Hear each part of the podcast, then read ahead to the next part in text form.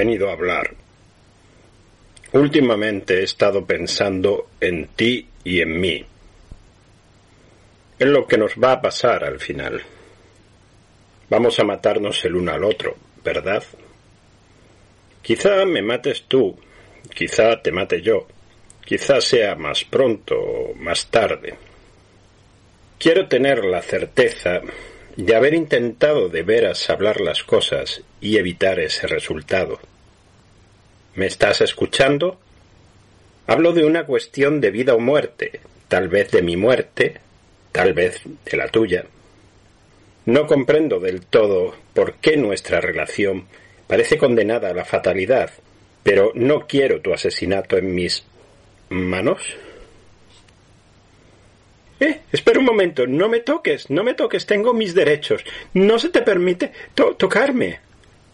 ¿Dónde está? No, no, no, Dios mío. ¿Te das cuenta? ¿Te das cuenta de lo que has dejado libre? ¿Dónde está? Quítamelo, quítamelo de encima. Vale, basta ya, conoces las reglas sobre el maltrato de pacientes. Si le tocas un solo cabello, comisario, si eso es lo que le preocupa, son todos suyos, ocúpese de ellos. Y ahora, babosa lloriqueante, voy a preguntártelo de forma educada por última vez. ¿Dónde está?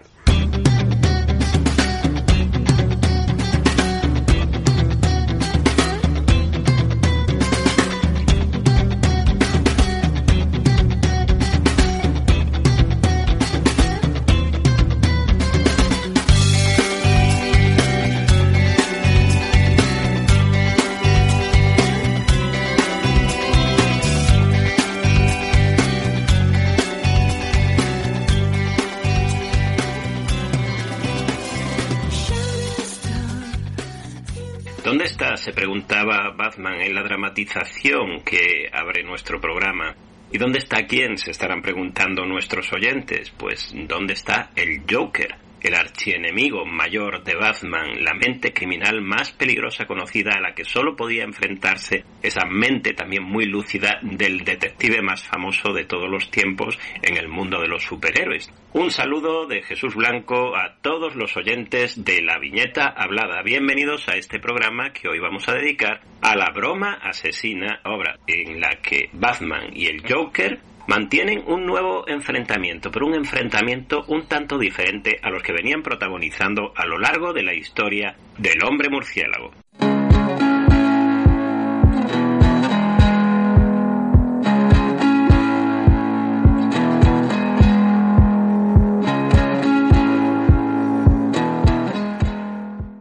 Sabía que en esta viñeta hablada en algún momento nos iba a tocar hablar de esta obra, sobre todo porque cada año es reeditada una o dos veces y eh, quizás sea el cómic, no sé si inscribirlo ya en el Guinness de los Récords o proponerlo para el Guinness de los Récords, que ha sido reeditado en más ocasiones. En este caso está bastante más justificada ya que el 9 de octubre se estrena en las pantallas de todo el mundo y también en los cines españoles Joker, la última versión del payaso criminal y asesino antagonista de Batman a cargo del director Todd Phillips a quien yo la verdad no le conozco cosas demasiado memorables. Por la saga de Resacón en Las Vegas que tiene tres entregas y también por otra película que quedó un poco en segundo plano que es el remake de Starkey y Hart la verdad que fue un remake bastante divertido, pero bueno, en principio es un director que se movía más dentro del mundo de la comedia y al que no se le conocían obras de carácter dramático como este Joker.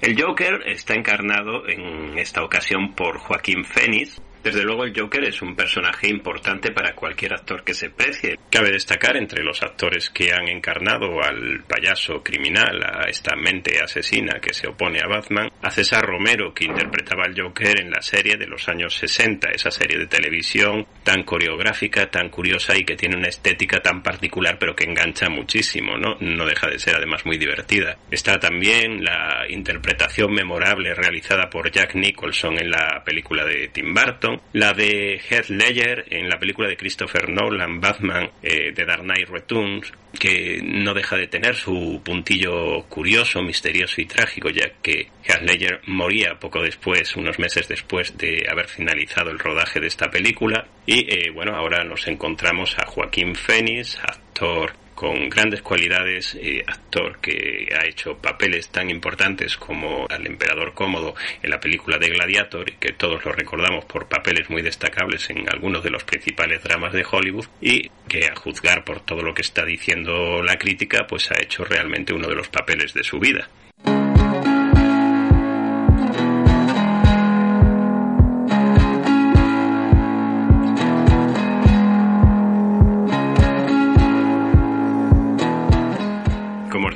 Joker tiene previsto su estreno el 9 de octubre, sin embargo, ya eh, ha podido verse esta película en algún festival de cine, en concreto en el Festival de Cine de Venecia, donde hace unas horas me enteraba de que ha sido acreedora del León de Oro y eh, que, bueno, para los críticos de cine y los grandes expertos en este certamen es el carácter crítico, políticamente incorrecto y un tanto subversivo de la película, de una película de superhéroes, un género que normalmente es muy comercial, pero que, como vemos, también puede aprovecharse con un carácter crítico, precisamente premiando ese carácter crítico, esa denuncia de el gran abismo que existe entre ricos y pobres y de esa especie de dictadura de la felicidad a la que nos tiene sometido la publicidad, y no estoy citando mis palabras, sino palabras de algunas críticas que se pueden ver en los periódicos, en la radio, en la televisión, bueno, pues le ha hecho acreedora a esta cinta, a esta película mm, protagonizada por Joaquín Fénix de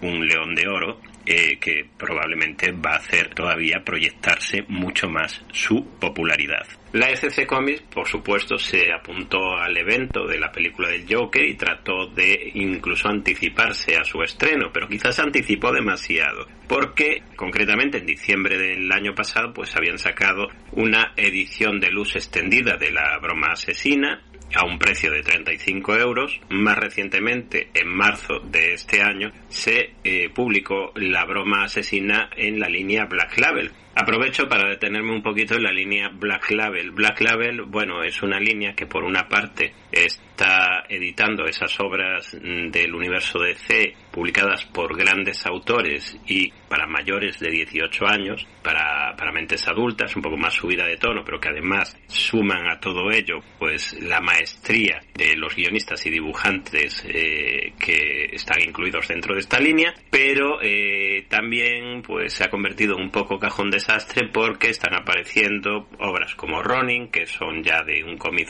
independiente, aunque publicado dentro de la DC Comics y que no tiene nada que ver con el universo DC, y también ahora las del sello Vértigo. Las del sello Vértigo, eh, que recordemos es el sello de la editora Karen Berger, dentro también de la DC Comics, donde eh, empezaron a publicar sus obras una serie de autores muy destacados, pero que también lo hacían al margen de los cánones habituales y del universo DC y también eran historias bastante subidas de tono, de diversos géneros, pero siempre géneros un tanto pues eh, oscuros, oscuros en el sentido de que nos encontramos desde Predicador de Garcenis al Sandman que está ya dentro de los universos fantásticos eh, de Neil Gaiman a pues la patrulla condenada de Grant Morrison que son unos superhéroes enfocados desde un punto de vista bastante más oscuro, realista y sórdido. En la broma asesina nos volvemos a encontrar además a Alan Moore, de quien ya habíamos hablado en nuestro programa dedicado eh, a Wasming,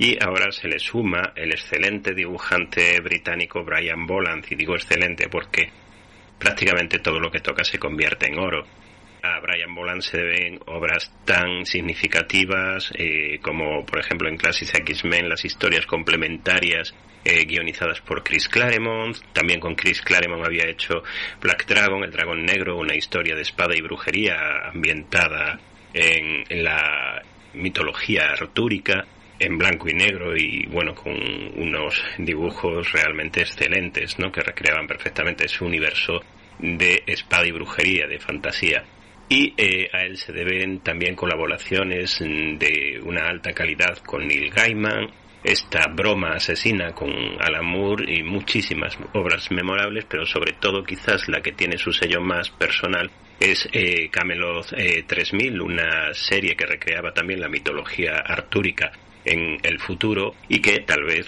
algún día tengamos la oportunidad de comentar en esta viñeta hablada.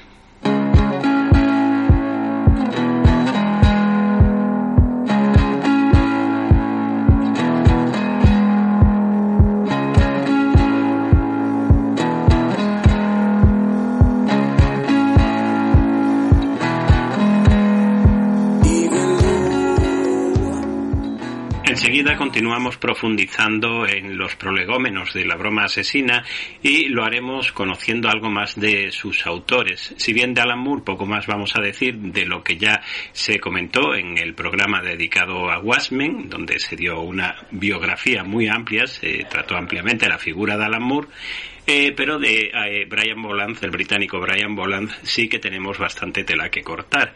De todos modos, antes de todo ello, vamos a eh, conceder ese pequeño espacio para la nostalgia constituido por la sección que inaugurábamos en el último programa emitido de la viñeta hablada, que se llama Mi primer cómic. Hoy tenemos como invitado en este espacio, recordando cuál fue el primer cómic que cayó en sus manos, al eh, periodista especializado en el mundo del misterio, Carlos Fernández, que por cierto está de enhorabuena porque hace muy poquito ha inaugurado un programa dedicado al mundo del misterio en la televisión de Galicia, un programa que se llama Milenio.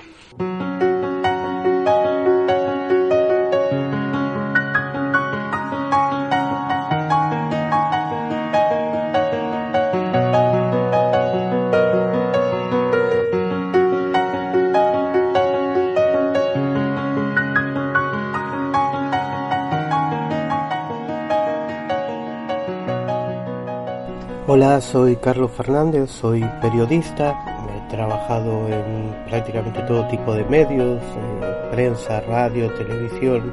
Actualmente estoy haciendo una serie para la televisión de Galicia y Jesús me pidió que le grabase un audio sobre eh, cuál fue mi, primer cómic y la verdad es que eh, no tuve que pensarlo mucho lo recuerdo perfectamente, aunque en realidad eh, hay dos cómics ¿no? que yo recuerdo de pequeño y que eh, uno de ellos no es exactamente un cómic, pero si me permiten lo cuento igual.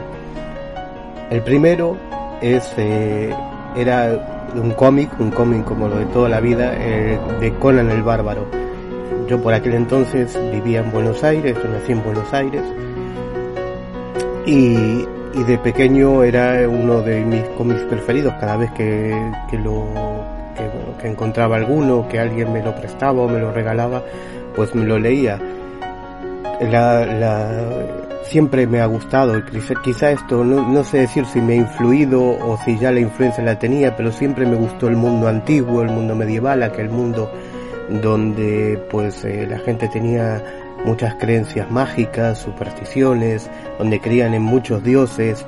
Ese mundo antiguo siempre me ha gustado, me gustaba de pequeño, donde me veían todas las películas de lo, que eran de los romanos para atrás y me, me sigue gustando hoy en día.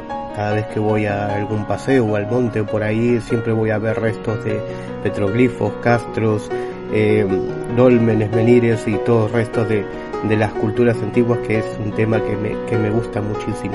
Entonces no sabría decir si fue el, el huevo o la gallina que si influyó a, si influyeron aquellos cómics del mundo antiguo en, en mi personalidad o en mis gustos o si eh, fue al revés, o sea que siempre lo tuve y que por eso me gustaba. Y le decía que hay otro otro cómic que me que también me fascinaba de pequeño pero no era exactamente en eh, un cómic. Era una tira que eh, salía todas las, todos los días en el, en el diario Clarín de Buenos Aires, una, una tira que continuaba día a día, tenías para continuar el hilo de la historia, tenías que leerlo todos los días, y que se llamaba El regreso de Osiris. Esta historia, la historia que contaba era eh, una mezcla entre la mitología egipcia y lo que es eh, eh, los extraterrestres, ¿no? O sea, porque Osiris era un, era un dios egipcio, pero era un extraterrestre y todas las aventuras eh, transcurrían de planeta en planeta, ¿no? Y el, el, tema de, las, de la astronáutica, de los viajes espaciales, de la vida extraterrestre, es algo que me gustaba ya desde muy pequeño y me sigue gustando hoy en día, que de hecho, pues uno de mis temas preferidos es el, el tema ovni y los fenómenos desconocidos. Pues eh, por eso digo que no es, no es exactamente un cómic, ya que venía como una, como una viñeta diaria en un periódico, algo que no he vuelto a ver, ¿no? que no sé si se sigue existiendo allí en Argentina ese tipo de, de publicaciones y si aquí en España las hubo o las hay. Eh, pero desde luego yo no lo he visto nunca, nunca más. Eh, bueno, creo que haber cumplido con lo que me pedía Jesús. Un gran abrazo para ti y para todos los que nos escuchan.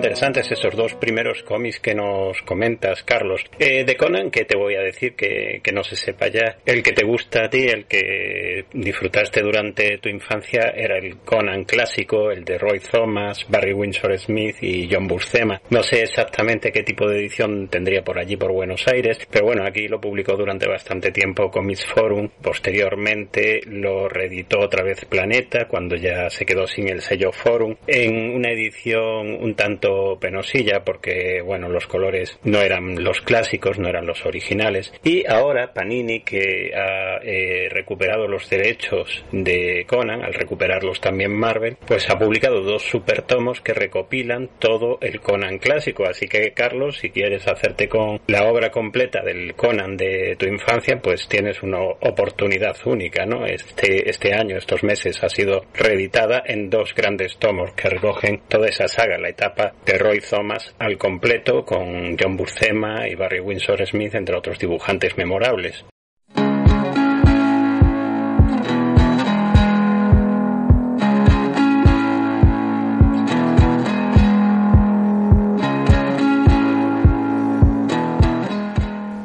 Me resultó muy interesante el segundo título al que se refería Carlos Fernández, El regreso de Osiris, Decirle a Carlos Fernández que por el hecho de publicarse las viñetas dentro de un diario como Clarín y de publicarse solo las tiras independientes unas de otras no deja de ser un cómic. De hecho, el origen de los cómics está en planchas en ilustraciones que se publicaban en los periódicos de un carácter satírico, de ahí esa referencia a lo cómico, al cómic, ¿no? En los primeros tabloides en los años 20-30 en Estados Unidos y en otros países en, paralelo también se hacía. A partir de ahí surgen los primeros cómics eh, con títulos como Yellow Kid o Little Nemo de Winsor McKay. Así que no estás en un error al incluirlo en tus recuerdos como un cómic. Esta tira de prensa, El regreso de Osiris, se publicó entre 1973 y 1979 en el diario Clarín de Buenos Aires. Efectivamente, como recuerda Carlos, pues eh, se trataba de una ilustración por número, la que aparecía, así que había que reunirlas todas para ir eh, enterándose del argumento de la historia y desapareció, dejó de publicarse en 1979 precisamente porque murió Alberto Contreras, que era el guionista y dibujante que se encargaba de hacerla. La temática es espacial, la ciencia ficción y bueno, no podemos olvidar que los años 70 eh, son una época en la que tenían un gran éxito las novelas de Isaac Asimov o de Carl Sagan, empezaban a emitirse series en la televisión como Galáctica, Estrella de Combate, aparece también por estos años Star Trek, un poquito después vendría Star Wars. Hay películas como Atmósfera Cero, la protagonizaba, me parece, Sean Connery, donde también se recoge una ambientación parecida a este regreso de Osiris. Y eh, además, a nivel histórico, en 1969, el hombre acababa de llegar a la Luna, un hecho que, por cierto, los medios de comunicación argentinos retransmitieron prestándole una gran atención, así como en, otros puntos del mundo, en nuestro país pues también tuvo un seguimiento especial. Hay una iniciativa eh, que ha puesto en marcha la revista Axon, con dos X, Axon, Eh, en concreto la web es axon.com.ar y luego eh, pues eh, Osiris sería el apartado dentro de esta web que habría que buscar. Bien, pues ahí están recopilando toda la obra de Alberto Contreras para este título, para esta tira de prensa. Lo que hicieron fue primero ponerse en contacto con la familia del autor y después pedirles a los lectores que estaban interesados, a los que eran fans, no aficionados a estas historias, que fuesen haciendo sus aportaciones y sus recortes para tratar de reunir toda la obra que se publicó en su día en el diario Clarín. Mm, lo digo porque seguramente pues fans que recuerdan con cariño esta tira pueden, pueden estar interesados ¿no? en la iniciativa que sigue abierta a día de hoy y bueno a través de ella hemos podido acceder a algunos de los de los dibujos de esas historias. Al dejar de publicarse esta tira comenzó eh, otra que se llamaba El eh, Loco de Chávez era sobre un periodista y sobre las aventuras que corría en el desarrollo de su profesión. No deja de resultar curioso cómo según eh, nuestras vocaciones o nuestros intereses personales, escogemos un tipo de cómic, o a veces es al revés, a veces es un tipo de cómic el que nos elige a nosotros. En el caso de Carlos Fernández hay una relación muy clara, como él mismo dice, con ese interés por el mundo antiguo, épico, con las leyendas, los mitos y el misterio, y los dos primeros cómics que escogió cuando era niño, Conan, el bárbaro y por supuesto este regreso de Osiris. Pues muchas gracias, Carlos, por esta aportación, por acercarte a la viñeta hablada para comentarnos cuáles fueron tus primeros cómics de la infancia. Esperamos más propuestas de los oyentes.